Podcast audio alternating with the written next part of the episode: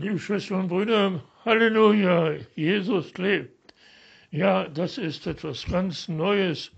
Aber Jesus ist auferstanden und das ist so neu nicht, dass der Herr, der zu Tode gefoltert und gekreuzigt worden ist, am dritten Tage nach seinem Tod auferstehen wird.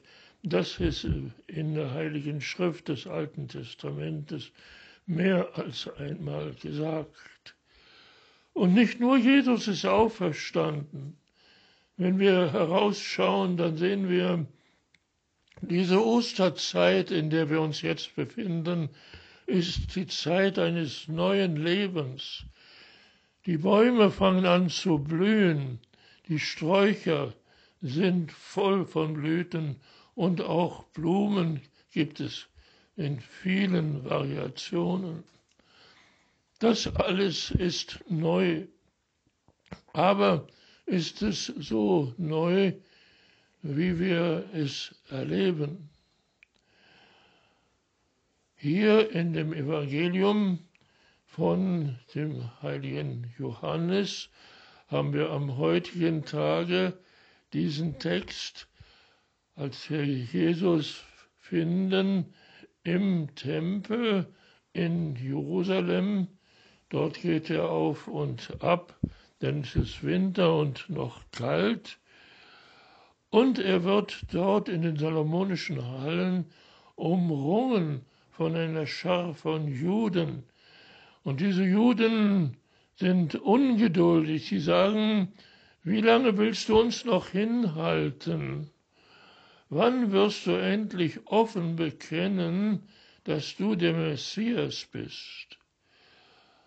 Und Jesus sagte ihnen ganz deutlich, ich habe es euch gesagt und ich habe es nochmal gesagt, aber ihr glaubt ja nicht. Wenn ich die Werke meines Vaters vollende, und dadurch Zeugnis ablege für mich selber, dann glaubt ihr immer noch nicht. Ja, ihr glaubt nicht, weil ihr nicht zu meinen Schafen gehört. Meine Schafe hören auf mich, sie kennen meine Stimme und sie folgen mir, und ich gebe ihnen ein ewiges Leben. Niemand kann sie aus meiner Hand entreißen. Mein Vater, der größer ist als alle, er auch kann von niemand belästigt werden, diese Schafe aus seiner Hand zu reißen. Denn ich und der Vater sind eins. Ja, liebe Schwestern und Brüder, was bedeutet das für uns? Ich und der Vater sind eins.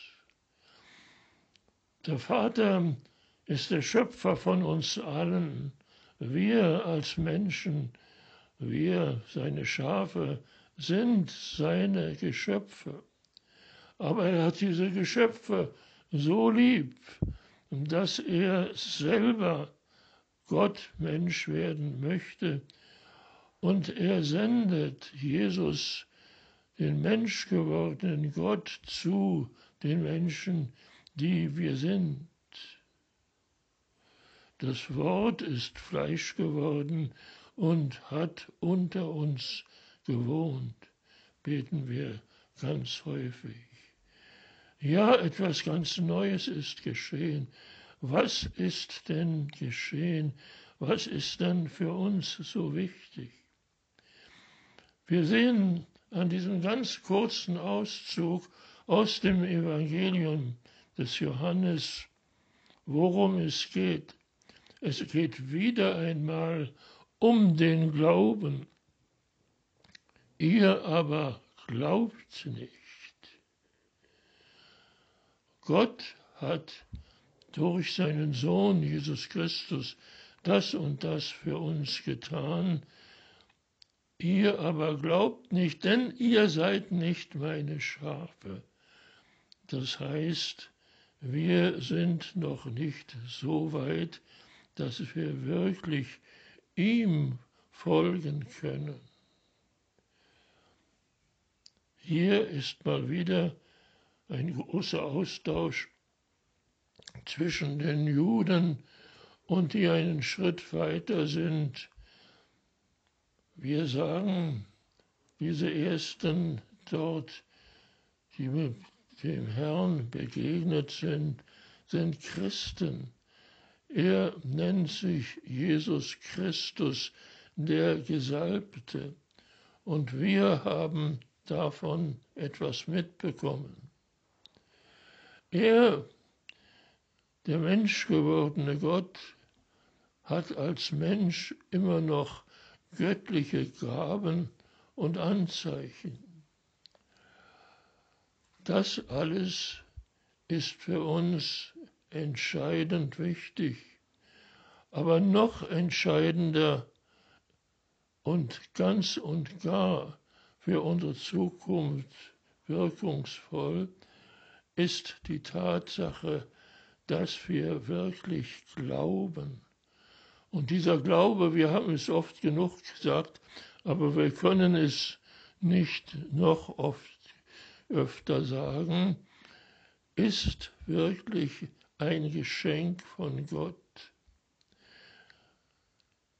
Der Glaube ist nicht von uns gemacht, sondern wir dürfen ihn uns schenken lassen.